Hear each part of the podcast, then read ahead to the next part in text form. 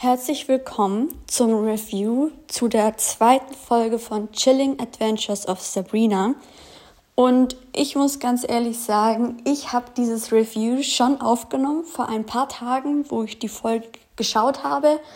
Allerdings befindet sich die Aufnahme auf meinem anderen Computer und da habe ich gerade nicht wirklich Zugriff drauf. Deswegen muss ich die ganze Folge jetzt noch einmal aufnehmen, um sie dann über meinen Laptop als Podcast hochzuladen, da sich diese Folge eh schon verspätet hat. Aber ich hatte leider am Dienstagabend nicht wirklich Zeit, mich hinzusetzen und die Folge hochzuladen, da ich gar nicht zu Hause war. Deswegen ist sie jetzt ein bisschen verspätet um ein paar Stunden. Aber ähm, ja, ich muss das Ganze jetzt einfach nochmal aufnehmen. Deswegen, ja, wenn ich ein paar Dinge einfach nicht mehr weiß, dann liegt es daran, dass ich diese Folge schon vor paar Tagen geguckt habe und eben auch dementsprechend damals das Review aufgenommen habe und das Ganze jetzt halt einfach nochmal machen muss. Aber fangen wir einfach mal an. An ein paar Sachen kann ich mich tatsächlich noch erinnern, wie zum Beispiel, dass Sabrina in der allerersten Folge ja Besuch bekommen hat von diesem Hohepriester aus der schwarzen Kirche. Und dieser Hohepriester wurde von den Tanten Zelda und Hilda angerufen oder besser gesagt ähm, informiert, dass Sabrina eben ja Bedenken hat, was ihre satanische Taufe angeht.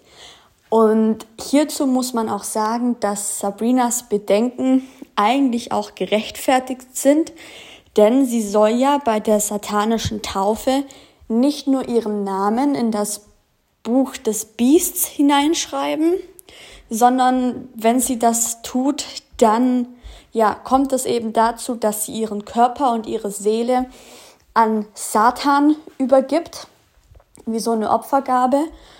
Und das wiederum bedeutet, dass sie eben für ihre Zukunft als Hexe eingeschränkt ist. Jetzt ist der Hohepriester bei ihr im Haus, als Sabrina gerade nach Hause kommt und äh, den Tanten eigentlich etwas sehr Wichtiges erzählen möchte, das, was in Folge 1 vorgefallen ist. Und sie kommt aber gar nicht dazu, denn wie gesagt, der Hohepriester ist da und erwartet sie schon und ist bereit, Sabrinas Fragen zu beantworten. Hier ist mir jetzt allerdings aufgefallen, dass dieser Hohepriester nicht immer mit offenen Karten spielt, denn er verhält sich sehr, sehr seltsam ähm, und beantwortet Sabrinas Fragen zwar, aber im Sinne von, dass er dadurch einen Vorteil hat. Also er versucht Sabrina regelrecht davon zu überzeugen, dass diese satanische Taufe ja gar nichts Schlimmes ist und er eben, ja, dass das eben ein normales Ding ist, was jede Hexe an ihrem 16. Geburtstag durchlaufen muss und dass Sabrina da absolut keine Bedenken haben sollte, denn das macht jede Hexe, das ist nichts Schlimmes und ja, gehört einfach zum Leben einer Hexe dazu. Und ja, er beantwortet die Fragen halt so, dass eben diese satanische Taufe als gut dargestellt wird und ja, versucht eben Sabrina so gesehen einzureden, ach, da passiert gar nichts, so schlimm, wie alle immer sagen, ist das gar nicht. Und ja, will sie halt einfach positiv von so einer schlimmen Sache ähm, ja, überzeugen. Und es sieht auch ganz danach aus, als hätte Sabrina dann tatsächlich keine Bedenken mehr. Allerdings, ja, ist das nur Show, denn Sabrina hat wie zuvor auch keine Lust darauf ähm, und auch wirklich kein Interesse daran, ihre Freunde zu verlieren. Denn wie wir wissen, ist Sabrina eine Halbhexe, sprich halb Hexe, halb Mensch. Und dementsprechend geht sie auch auf eine Menschenschule und hat menschliche Freunde. Und äh, sie müsste jetzt nach dieser satanischen Taufe eben ja ihre Menschenfreunde in Ruhe lassen, also sie vergessen und könnte mit denen auch nie wieder irgendwie etwas machen, denn es sind Menschen und die haben dann in ihrem Leben als volle Hexe nichts mehr zu suchen. Das ist natürlich so ein Ding, was Sabrina hätte ihren Freunden sagen sollen. Also sie hat jetzt eine Woche lang Zeit gehabt, denen noch zu sagen, hey, guck mal, ich wechsle auf eine andere Schule, das ist eine Akademie, auf die ich gehe.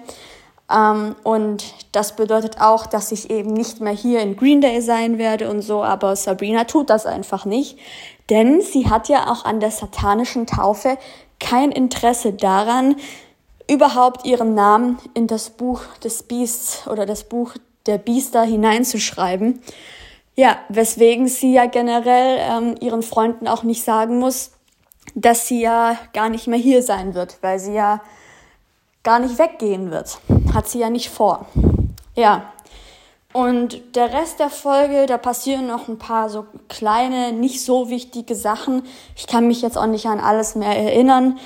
Allerdings, als es dann zu Sabrinas Geburtstag kommt, feiern ihre Menschenfreunde mit ihr noch eine Halloween, AK Geburtstagsparty, weil Sabrina hat ja an Halloween Geburtstag. Und dort gibt es auch ein besonderes Ereignis. Ich glaube, es war ein Blutmond oder so.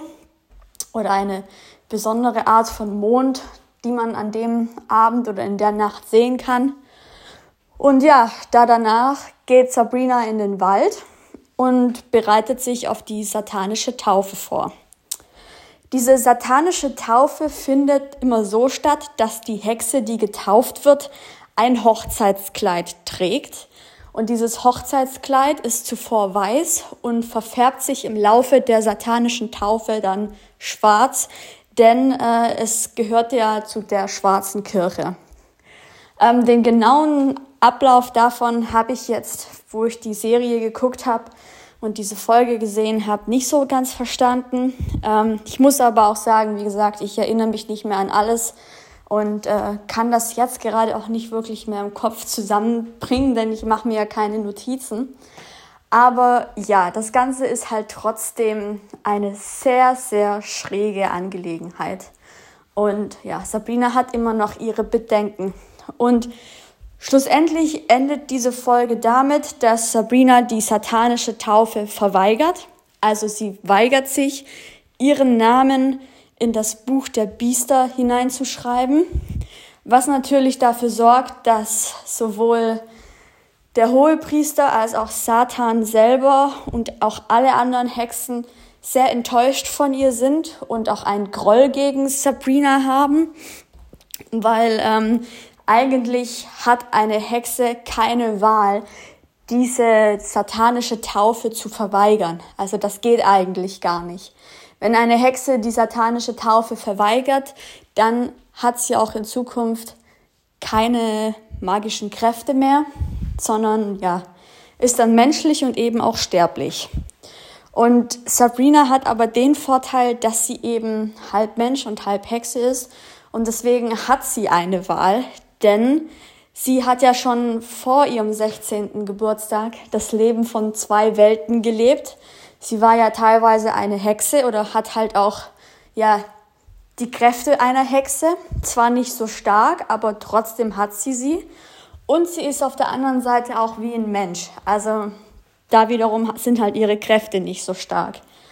Aber sie hat definitiv eine Wahl gehabt und hat sich da dagegen entschieden. Ja, und das äh, hat allerdings Folgen, die dann in der dritten Folge in Kraft treten werden. Ja, wie fand ich diese Folge? Mm, ich muss sagen, ich gebe der Folge drei von fünf Sternen. Einfach nur deswegen, weil man so ein bisschen mehr über Hexen gelernt hat und die ganzen Dinge, die so eine Hexe durchleben muss, wie zum Beispiel die satanische Taufe. Ähm, ich fand es auch interessant zu sehen, dass dieser Hohepriester definitiv nicht mit offenen Karten spielt. Er hat nämlich Sabrina ja angeboten, ja, du kannst ja jetzt die satanische Taufe machen und falls dir das dann danach doch nicht gefällt, kannst du das immer wieder rückgängig machen. Aber das ist tatsächlich eine Lüge. Also sobald Sabrinas Name in dem Buch drin steht, gibt es kein Zurück mehr. Und er lügt sie halt an und sagt, es gäbe ein Zurück, obwohl es das nicht gibt. Also das ist zum Beispiel sowas, wo ich halt sagen muss, dass dieser hohe Priester eben eine falsche Schlange ist und ja, Spaß daran hat, ähm, Lügen zu erzählen und sich nicht so ganz an die vor, vor, ähm, vorgegebenen Sachen so hält.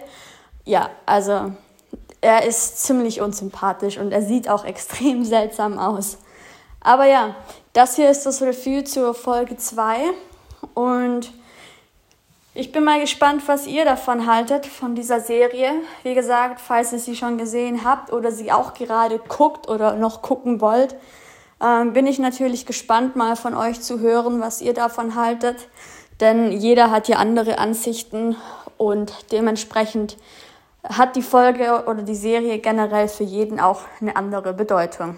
Aber in dem Sinne hört man sich morgen mit Review zu Folge 3.